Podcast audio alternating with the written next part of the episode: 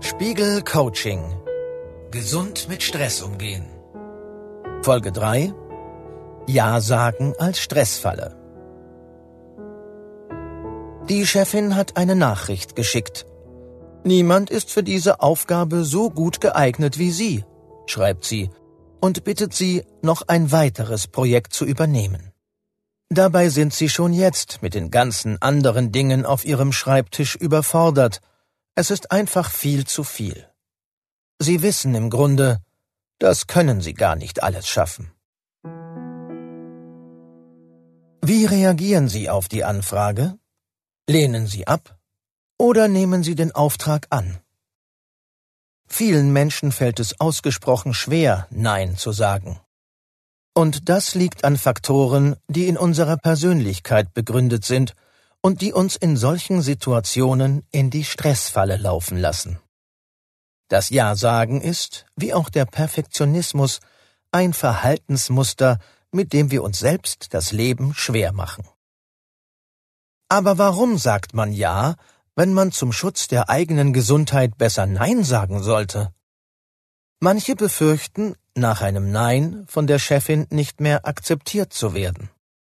Sie haben in ihrer Kindheit vielleicht gelernt, dass ein Nein Liebesentzug zur Folge hat.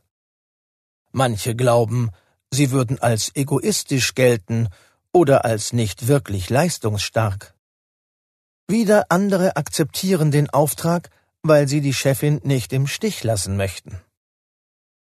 Es gibt also viele verschiedene psychische Faktoren, die Menschen zu Ja-Sagern machen, obwohl sie sich damit schaden.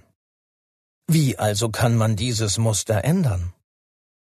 Der Satz Du musst einfach lernen, Nein zu sagen, sagt sich leicht, ist aber realitätsfern.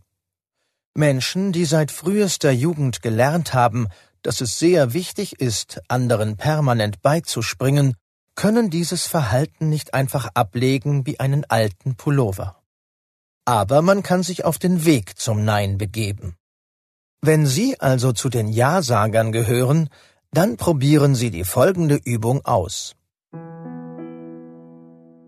Nehmen Sie sich eine Viertelstunde Zeit und überlegen Sie, an welchen Stellen im stressigen Alltag Sie so über Ihre Grenzen gehen, dass es Sie belastet. Beantworten Sie für sich folgende Fragen. Wie viele Überstunden pro Monat sind für Sie in Ordnung? Können Sie Ihrem Arbeitgeber dazu einen konkreten Vorschlag machen? Zum Beispiel, ich mache gern ein oder zwei Überstunden pro Woche, aber mehr nicht. Welche neue Belastung, welche neue Aufgabe aus der letzten Zeit ist für Sie einfach zu viel? Möchten Sie vielleicht nur Teile der neuen Aufgabe übernehmen? Welche Freizeitverpflichtungen nerven Sie insgeheim? Wo könnten Sie sich selbst helfen lassen? Wen könnten Sie fragen? Haben Sie Antworten gefunden? Dann suchen Sie sich zwei Themen heraus, bei denen Sie sich von nun an abgrenzen wollen. Legen Sie für diese Bereiche eine klare Regel fest, zum Beispiel ich mache eine Überstunde pro Woche, aber nicht mehr. Oder ich will einmal in der Woche zum Yoga, da nimmt mein Partner die Kinder. Versuchen Sie nun in den nächsten Tagen eine dieser neuen Regeln umzusetzen und diese langfristig beizubehalten. Überlegen Sie auch, wie Sie diese Regeln anderen gegenüber formulieren wollen. Denn Sie müssen nach außen deutlich machen, wo Sie Ihre Grenzen ziehen. Erstens geben Sie anderen damit die Chance, Sie und Ihre Bedürfnisse zu respektieren. Zweitens hilft Ihnen eine Regel dabei, sich nicht zu Aufgaben überreden zu lassen, die Sie nicht schultern können oder wollen. Wichtig ist, dass Sie die festen Regeln sehr klar formulieren. Denn wer schlecht Nein sagen kann, dem hilft es, die eigenen Grenzen immer im Blick zu haben.